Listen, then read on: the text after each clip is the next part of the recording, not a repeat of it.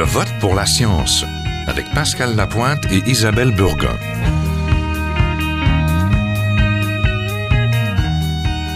Cette semaine, la bataille contre Ebola.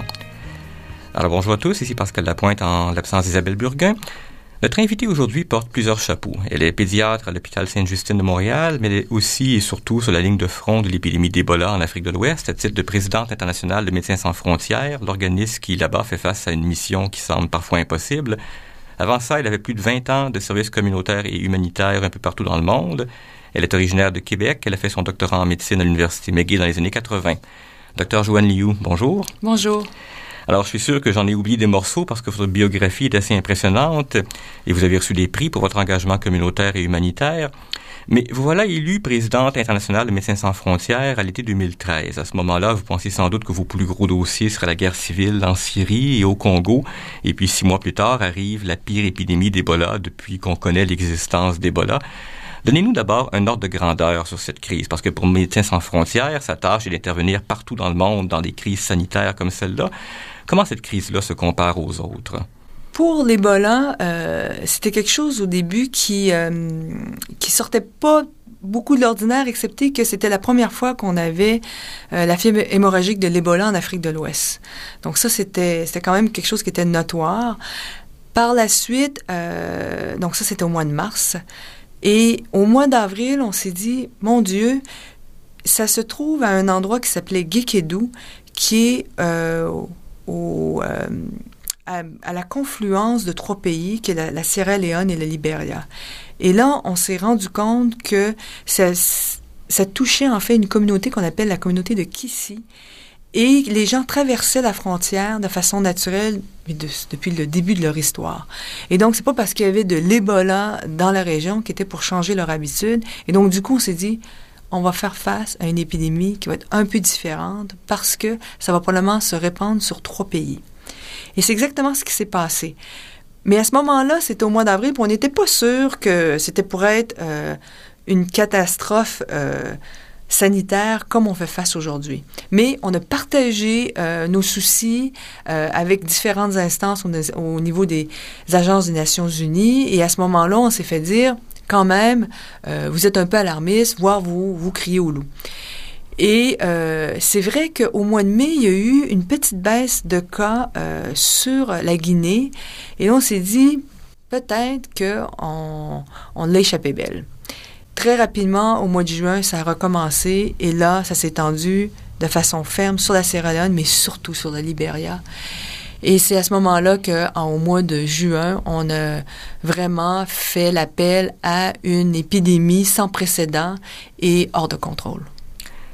Parlez-nous un peu de ce que ça représente sur le terrain. On vous le disiez avant l'émission, on a souvent des images caricaturales de ce qui se passe en Afrique. Et quand on pense aux problèmes de santé là-bas, je pense qu'on est à des années-lumière dans nos hôpitaux de la réalité sur le terrain.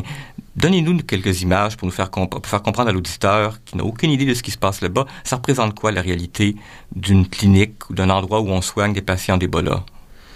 Mais moi, je peux surtout vous parler des endroits où on soigne à Médecins sans frontières. Mais je pense que qu'est-ce qu'il faut quand même brosser comme tableau, c'est le fait qu'aujourd'hui, euh, cette épidémie d'Ebola, pourquoi elle est si ravageuse, c'est le fait qu'elle euh, qu'elle est tombée géographiquement sur des pays qui ont fait face à la guerre pendant une décade, la Sierra Leone et le Libéria. Euh, donc, qui ont des États qui sont, je pourrais dire, fragilisés et, et qui ont des euh, infrastructures étatiques qui ne sont pas au niveau euh, qu'on a dans d'autres régions d'Afrique. Et donc, cette combinaison de un virus extrêmement létal plus euh, une infrastructure étatique affaiblie fait une épidémie sans précédent. Donc, ça, après ça, on regarde au niveau mi micro. Qu'est-ce que ça donne? C'est qu'aujourd'hui, on se rend compte que beaucoup de centres de santé sont fermés. Donc, ça varie entre 50 à 60% euh, des centres de santé ont été affectés parce que soit le personnel a été infecté lui-même, dans un deuxième temps est décédé, ou dans un troisième temps a été vecteur de l'infection d'Ebola. Et donc, du coup, la, la population a décidé de plus fréquenter ce centre de santé-là parce qu'ils savaient qu'il était peut-être pour contracter la maladie.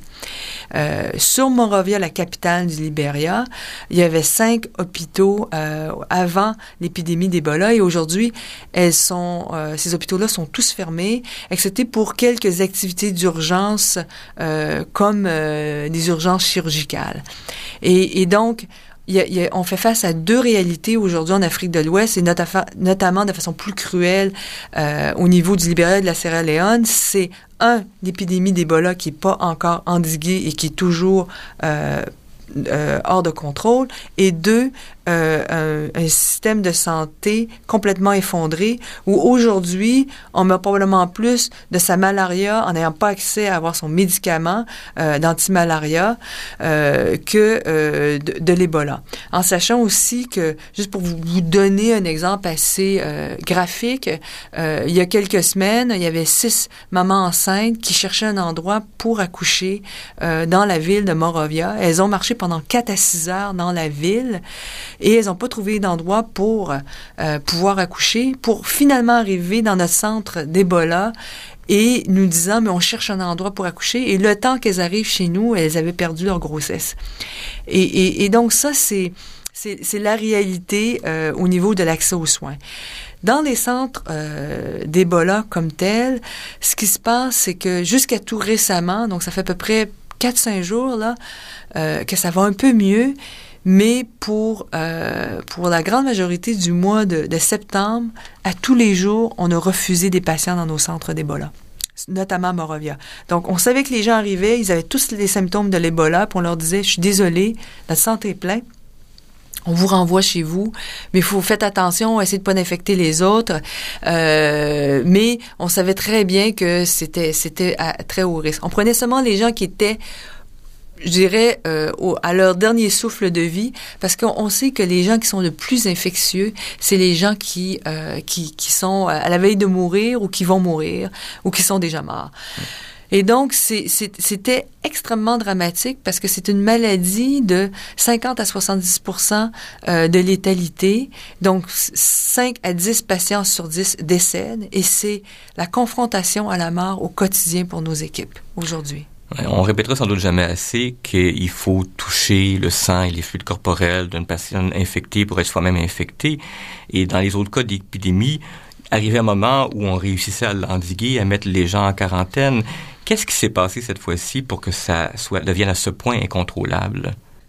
Quand on regarde dans l'histoire, l'Ebola, le, euh, le virus de l'Ebola a été euh, a été découvert en 1976 et la plupart de ces euh, épidémies d'Ebola se produisaient dans des dans des sites ruraux. Donc souvent dans un village perdu à quelque part dans le milieu de l'Afrique centrale. Et donc, du coup, la chaîne de transmission mourait très rapidement parce que c'était 10, 15 villageois qui peut-être étaient en contact avec deux, trois villages autour. Au bout de la ligne, il y avait une centaine de décès, mais la chaîne de transmission s'arrêtait. Ici, ce qui a changé la donne, c'est vraiment le fait que ça a atteint une zone urbaine. Morovia, 1,3 million de personnes, beaucoup de gens qui vivent dans des conditions sanitaires extrêmement précaires, beaucoup de bidonvilles, une chaîne de transmission accélérée. Et c'est pour ça qu'aujourd'hui, on dit qu'on est encore en phase ascendante, voire exponentielle. On sait que à tous les trois, deux à trois semaines, le nombre de personnes infectées avec les moyens actuels double. Mmh. Donc, si on n'augmente pas la prise en charge en Afrique de l'Ouest des patients, soit par des centres d'isolement d'Ebola, soit en faisant, en s'assurant que toutes les personnes qui sont décédées aient des rites funéraires qui sont sécuritaires, qu'on fasse le suivi des contacts des personnes infectées, on n'arrivera pas au bout de cette épidémie-là. Ouais, justement, vous aviez, euh, joigné le 2 septembre, vous étiez devant un comité spécial des Nations Unies pour y dénoncer la lenteur à réagir de la communauté internationale. Six months into the worst Ebola epidemic in history, the world is losing the battle to contain it. Leaders are failing to come to grip with this transnational threat. In West Africa, cases and deaths continue to surge. Riots are breaking out. Isolation centers are overwhelmed. Health workers on the front lines are becoming infected and are dying in shocking numbers. Others have fled in fear, leaving people without care for even the most common illnesses. Entire health systems have crumbled. Dans cet extrait, vous disiez que six mois après le déclenchement de la pire épidémie d'Ebola, donc le monde est en train de perdre la bataille. Je vous cite, les chefs d'État ont failli à réagir à cette menace. Et bien des gens pendant l'été ont souligné que si l'épidémie avait été en Amérique du Nord ou en Europe, évidemment, on l'aurait endigué depuis longtemps. Est-ce que vous êtes d'accord avec ce, ce constat-là? Si l'épidémie avait eu lieu euh, dans un pays euh, occidental, c'est sûr qu'elle aurait été endiguée. Pourquoi? Parce qu'on a des systèmes de santé qui fonctionnent. Donc, il faut arrêter de se raconter des histoires. Euh, le Canada a pas vécu dix ans de guerre euh, catastrophique, euh, a des systèmes de santé qui fonctionnent, même si on s'en plaint régulièrement, et on a une machinerie au niveau de santé publique qui a rien à voir avec ce qui existe aujourd'hui en Afrique de l'Ouest. Donc, c'est comparer vraiment une orange avec un avec une pastèque, honnêtement. Donc, on, on peut pas on peut pas faire des comparaisons il est clair que euh, je dirais que l'éveil a été, on a dormi sa switch là, en gros, euh, et c'est extrêmement dommage parce que euh, en sachant que à tous les trois semaines le nombre de personnes infectées double, ça c'est au minimum, puis c'est des chiffres assez conservateurs.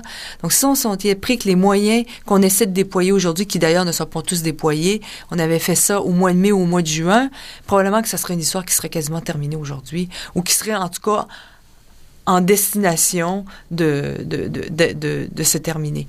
Aujourd'hui, on n'est même pas dans ce genre de scénario-là. On est toujours dans les scénarios catastrophes. Euh, il y a eu énormément de promesses qui ont été faites, euh, notamment à la réunion à l'Assemblée générale des Nations unies le 25 septembre, où j'ai fait aussi une intervention. Et là, euh, tout le monde se bousculait euh, pour faire des promesses parce que une fois que c'était euh, déclaré une urgence euh, internationale sanitaire, il y a aucun pays qui voulait être le loser de pas offrir quelque chose. Et donc ça se bousculait au portillon pour faire des promesses, mais euh, nous notre message clé par rapport aux États membres, c'est de leur dire c'est pas juste de l'argent qu'on a besoin, on a besoin aussi de main d'œuvre, on a besoin de bras qui sur le terrain, parce qu'une fois que vous allez avoir bâti vos centres d'isolement d'Ebola, ben, il va falloir mettre du personnel dedans. Et aujourd'hui, le personnel en Afrique de l'Ouest ont été sur la ligne de front, beaucoup ont déjà perdu leur vie, et donc si vous n'êtes pas de, euh, de, la main d'œuvre, on ne pourra pas euh, faire face à cette épidémie-là. Vous m'expliquiez avant l'émission quelque chose que je pense que peu de gens savent, c'est que vous parliez que pour ceux qui décident de déployer ces efforts-là sur le terrain vont souvent sous-contracter ça à d'autres, qui vont le sous-contracter à d'autres, et ainsi de suite. Vous parliez de quatre niveaux là-dessus. Vous pouvez en parler un peu de ça, parce que si c'est le cas, ça, ça, retarde considérablement le processus et ça, ça crée une distance entre les gens sur le terrain qui ont des besoins et les gens qui sont les décideurs. Ben, cette, euh, ce processus de sous-contraction-là, c'est quand même pas quelque chose de nouveau et c'est quand même quelque chose que je dirais qui est en train de se euh, de s'incorporer quasiment de façon naturelle euh, au déploiement de l'aide humanitaire dans toutes les crises et pour lequel moi je, je le décris énormément euh, et notamment euh, c'est ce qui se passe par rapport à l'Ebola il faut quand même être honnête que aujourd'hui moi je dis que ça prend trois choses pour euh, faire une intervention dans les pays atteints par l'Ebola ça prend du courage, de l'organisation, puis de la discipline. Et ce qu'on se rend compte, c'est que euh, le courage manque. Euh, et, j'ai comparé euh, l'épidémie d'Ebola au, au, temps de la guerre pour différentes raisons, mais notamment parce qu'il y a beaucoup de peur. Deux, euh, il y a une ligne de front qui avance, mais lui, c'est pire, c'est un, ennemi invisible. Et trois, il y a un effondrement des structures étatiques. Donc, juste pour vous dire que c'est ça qui fait qu'aujourd'hui, c'est extrêmement difficile. Donc, si on prend par exemple euh, un pays comme les États-Unis qui ont promis euh, 17 centres d'isolement d'Ebola, euh, d'une centaine de lits de capacité, donc, ils envoient euh, l'armée américaine pour bâtir ces centres euh, d'isolement, mais ils sont pas prêts à mettre du personnel dedans. Mmh. Et donc, sont, là, sont en train de sous-contracter d'autres ONG américaines pour faire ça. Et donc, la première qu'on se contracté, c'est des gens que nous, euh, on a donné une formation parce qu'aujourd'hui, MSF, chose qu'on a fait que très rarement. On fait beaucoup de formations au, sein, pour nous, pour notre euh, vivier de, volontaires, mais aussi pour d'autres organisations. Et euh, pour le moment, la plupart du temps, quand on termine la formation avec d'autres euh, membres de d'autres ONG, ils disent toujours Ouf, je suis pas sûre que nous on a envie de faire ça. Et donc, c'était quasiment un élément plus de découragement qu'autre chose. Et donc, du coup, quand les gens ont ce réalité check-là de voir qu'est-ce que ça représente de travailler dans un centre d'Ebola au niveau du plateau technique derrière, la protection, l'exposition au risque, ben, ils sous-contractent un autre, en espérant que lui ne se rendra pas trop compte qu'il va s'exposer énormément.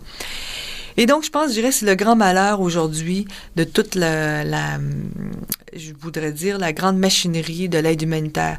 C'est que en 2014, où on sait qu'aujourd'hui, on frise des budgets au niveau euh, d'aide humanitaire à l'échelle mondiale qui, ont, qui sont inégalés dans l'histoire. On parle de 17,9 milliards l'année dernière, mais qu'on se retrouve que sur le terrain, auprès des patients ou des bénéficiaires, on ne réussit pas à les soigner convenablement. Euh, il y a vraiment, je dirais, un, une déconnexion grave. Et, euh, ça, ça doit, on doit décrier ça et on doit, euh, on doit y apporter une solution.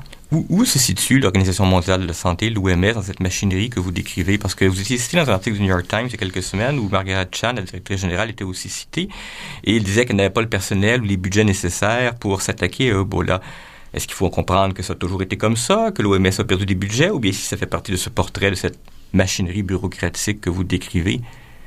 L'OMS. Je crois que l'OMS est, dans une situation extrêmement difficile.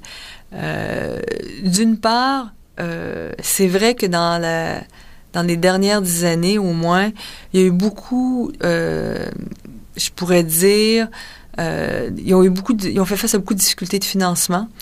Et les États membres ont, ont sous-financé l'OMS. Et donc, du coup, ils se sont plutôt retirés dans un rôle que Dr. Chan décrit comme normatif. Donc, ils apportent des normes. Euh, et, euh, et, ils ont perdu beaucoup leur côté euh, opérationnel. Et, ça, je veux bien l'entendre, hein, parce que je suis, assez d'accord. Sur quoi, moi, j'ai des problèmes par rapport à l'OMS, c'est pour leur avoir euh, sonné l'alarme à plusieurs reprises, je dirais que c'est le retard d'avoir appelé à une urgence internationale de santé publique plus tôt. Parce que moi, quand j'ai rencontré Dr. Chan à plusieurs reprises, j'ai dit, moi, Dr. Joanne Liu, présidente de Médecins sans frontières internationales, j'ai beau dire que c'est une épidémie de, d'intérêt international, que c'est l'affaire de tout le monde. La seule entité aujourd'hui qui a la légitimité et l'autorité de le faire, c'est l'OMS. Et, donc, je dis, vous ne pouvez pas faillir à ce rôle-là aujourd'hui. C'est ça, c'est pas avant le mois de juillet ou le mois d'août, je crois qu'elle l'a Elle fait, elle a fait le 8 euh, août. Donc... Euh, ben, le résultat de tout ça, c'est que CMSF, effectivement, se retrouve comme premier répondant là-dedans. Qui, qui finance MSF? Mais nous, on est extrêmement, extrêmement chanceux, Médecins sans frontières. On est à plus de 90% financés par des dons privés. Donc, euh, c'est vous, c'est ma mère, c'est ma tante. et qui est l'autre côté très, très extraordinaire, c'est que ça nous donne une marge de manœuvre parce que quand on voit une urgence, on n'a pas besoin d'attendre qu'il y ait des fonds qui sont disponibilisés, soit par euh, ACDI ou euh, ECO, euh, pour pouvoir engager des opérations et déployer. Mais on voit un besoin, on y va, et souvent on déploie en moins de quelques heures. Et comment le citoyen ordinaire pourrait aider? Est-ce qu'il devrait faire des dons à MSF ou à la Croix-Rouge? Est-ce qu'il devrait faire pression sur le gouvernement canadien pour envoyer davantage de médecins, de l'aide humanitaire, de l'équipement médical? Comment? Je, crois que le, citoyen moyen au Canada se prive de sa voix de façon régulière. Je trouve ça extrêmement dommage. Euh, je crois qu'on peut contribuer au débat euh, sur différentes facettes, sur des enjeux politico-médicaux à travers le monde. Euh, je me rappelle qu'une des dernières fois où, où, où euh, le peuple est descendu dans les rues de façon euh, notoire, c'était avec la guerre d'Irak et a été écouté. Et je trouve ça dommage qu'on ne s'est pas euh, prévalu de, ce, de cette voie-là sur, sur d'autres euh, sujets. Euh, donc voilà, ça c'est une chose. Euh, par rapport à l'Ebola, je pense qu'il faut quand même être euh, honnête, c'est que le Canada a fait partie des quatre grandes nations qui ont répondu le plus rapidement à l'épidémie d'Ebola. On a engagé rapidement de l'argent. On a envoyé un laboratoire mobile euh, en Sierra Leone, à Calaoun, en fait, qui travaille avec Médecins sans frontières. On est, on est vraiment très, très, très proches. Ils ont envoyé euh, la semaine dernière un deuxième laboratoire, donc très, très bonne nouvelle. On renchérit euh, à l'Assemblée des euh, Nations Unies d'autres fonds, et donc on est rendu au-delà de 35 millions euh, pour le Canada. Est-ce que le Canada peut faire plus aujourd'hui? Nous, on considère que, euh, et c'est ça que c'était l'objet de mon appel le 2 septembre, qu'on pourrait envoyer notre équipe euh, de désastres euh, du genre type DART en Afrique de l'Ouest. Mais encore là, c'est accepter de prendre le risque de s'exposer. Bon, ben, ça nous amène peut-être aux médecins, parce qu'on parle de l'implication du citoyen, l'implication des médecins. Il faut savoir qu'ici, à l'émission, on a souvent parlé de l'implication sociale des scientifiques, ou plutôt de la rareté de leur implication sociale, le, fameux, la fameuse caricature du scientifique qui sort passer sa tour d'ivoire. Pour les médecins, on pourrait croire qu'en théorie, leur profession les amène tout naturellement à s'impliquer socialement, à s'impliquer dans la place publique, et pourtant, on sait bien que c'est pas le, c'est pas toujours le cas. Euh, puis quand on regarde votre biographie, on se rend compte que vous êtes dans une catégorie à part. Votre première mission avec Médecins sans frontières remonte à 1996, si je me trompe pas. Vous avez travaillé pour eux, entre autres, au Congo, en Indonésie, en Palestine. On pourrait poursuivre la liste longtemps. Dans des camps de réfugiés, dans des régions en proie à la guerre civile. Vous avez contribué à mettre sur pied un réseau mondial de télémédecine pour l'humanitaire. Bref, il y a beaucoup de travail en arrière-plan dont on entend peu parler. Quel est le déclencheur? Quel était le déclencheur pour vous, pour vous lancer sur une voie comme celle-là, qui est pas, qui est atypique quand on regarde les médecins en général? Euh, atypique. Je pense que tout le monde, à quelque part, a envie de faire une différence avec leurs compétences médicales. Et euh, pour moi, aujourd'hui, euh, ce que je fais et ma contribution en tant que médecin est pas mieux, mais pas moins que mes collègues qui travaillent ici à Sainte-Justine. Je pense que c'est une, c'est une question de responsabilité sociale, puis c'est d'engagement. Euh, moi, j'ai des collègues euh, ici qui travaillent euh, de façon, euh, je pourrais dire, euh, quasiment désintéressée par rapport à différents sujets. Euh, j'ai un collègue qui travaille en hémato-oncologie, qui a publié, qui, qui permet aujourd'hui à des gens qui n'avaient pas d'espoir il y a dix ans quand ils avaient un type de cancer d'aujourd'hui, de pouvoir espérer continuer à vivre. Je crois qu'on peut pas comparer ça. Euh, donc, euh, pour moi, je, je honnêtement, je, c'est un choix personnel. Ça a, ça a ses risques, euh, ça a ses, ses moments forts, ses moments moins forts. Vous pensez qu'on a tort donc de placer le communautaire, l'humanitaire dans une catégorie à part du travail du médecin? Oui, en quelque sorte. Euh, moi, je considère que mes collègues à Sainte-Justine, à l'urgence, qui euh, qui font des chiffres euh, matin, soir, nuit, week-end, et qui ont fait ça pendant 25 ans. Je pense à mes collègues Dr Girodiaz. je pense que c'est tout aussi louable. Pourtant, on a cette impression qu'il y a un déficit chronique de médecins pour servir dans l'humanitaire. Vous, porteriez encore mieux euh, Médecins sans frontières au Libéria, au Sierra Leone, s'il y avait davantage de médecins, d'infirmiers, d'infirmières. On a cette impression, peut-être à tort, qu'il y a un déficit, euh, qu'il y a un manque de médecins. Est-ce que, est-ce que la formation pourrait aider? Est-ce que la formation peut jouer un rôle là-dedans pour les inciter davantage à regarder cette voie-là? Je crois que euh, c'est sûr qu'il il manque des médecins partout dans le monde. Hein. Donc ça, c'est un constat général. Il en manque en Syrie, il en manque en Irak, il en manque en République centrafricaine, il en manque au Sud-Soudan, puis il en manque en Afrique de l'Ouest pour l'Ebola. Cela dit, euh, moi, je pense que c'est un cheminement pouvoir euh, partir à l'étranger puis travailler sur le front, euh, soit d'une épidémie ou soit d'un conflit armé. Et ce n'est pas ce que j'appelle un fit pour tout le monde. Et, et, je pense qu'il faut accepter qu'il euh, y a des gens qui vont se sentir à l'aise d'y aller, puis il y en a d'autres qui ne se sentiront pas à l'aise, mais que leur contribution globalement par rapport à la santé mondiale euh, est, est, est, là. Donc, je pense que ce qui est important, c'est par ailleurs de ne pas être indifférent par rapport aux crises, d'en parler, puis d'utiliser sa voix de citoyen engagé pour pouvoir s'assurer que nos euh, leaders euh, au niveau gouvernemental prennent les bonnes décisions. Hmm. J'aimerais que vous développiez cette partie-là pour, pour qu'on termine l'émission là-dessus. Si on s'adresse aux étudiants en médecine, aux étudiants en sciences infirmières, par exemple, quel à défaut de s'engager en Afrique de l'Ouest pour aller combattre l'Ebola, qu'est-ce que vous leur recommanderiez de, travailler comme aptitude ou comme comportement qui, pour vous, vous semble manquant euh, parfois parmi les, jeunes que vous voyez peut-être sortir des universités? Ben, je vous dirais que euh, pour pouvoir partir à l'étranger, euh, il faut être flexible et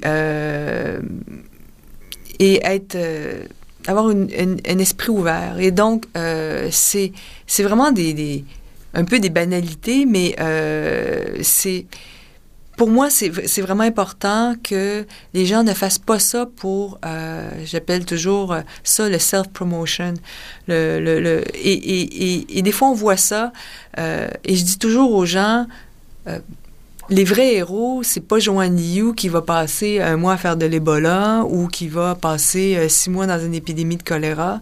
Mais le vrai héros, aujourd'hui, c'est le Libérien qui, depuis le mois de mars, travaille dans un centre d'Ebola, qui risque sa vie euh, et qui, à tous les jours, répond à l'appel pour aller, traiter, euh, ses concitoyens. Et, et, je, et, je, pense que c'est ça qu'il faut, qu'il faut garder en tête. Que nous, notre contribution demeure quand même minime, importante mais minime, et euh, le gros le gros de la job est quand même fait par les gens localement, et donc on se doit d'avoir un devoir de de les accompagner, de respecter qui ils sont. Euh, et, et, nous, d'être en arrière-plan, euh, c'est la meilleure façon de, de pouvoir faire avancer aussi et grandir les gens sur place. Parce qu'au bout de la ligne, c'est eux qui vont rester là, c'est pas nous. Oui, l'avenir, euh, l'avenir de cette crise, l'avenir de cette épidémie-là, c'est eux évidemment qui sont les premiers touchés, les premiers concernés, eux et leurs familles et leurs proches. Très bien, ben, docteur Joanne Liu, c'était fort intéressant de vous avoir à l'émission. Donc, Joanne Liu, vous êtes présidente internationale de Médecins sans frontières, vous êtes aussi pédiatre à l'hôpital Sainte-Justine de Montréal, on le souligne peut-être pas assez. ça fait moins prestigieux, mais c'est tout aussi important, je pense, dans votre, dans votre, la, façon dont vous définissez vous-même. Alors, merci beaucoup d'avoir été ici aujourd'hui. C'est moi qui vous remercie. Alors, c'était Je vote pour la science, l'émission où la science et la politique se croisent, une production de l'agence Science Presse et de Radio VM. Vous pouvez réécouter cette émission sur le site de l'agence Science Presse. Vous pouvez retrouver aussi des liens vers Médecins sans frontières et vers les références citées dans l'émission. Vous pouvez aussi nous retrouver par Twitter ou par Facebook. À la semaine prochaine.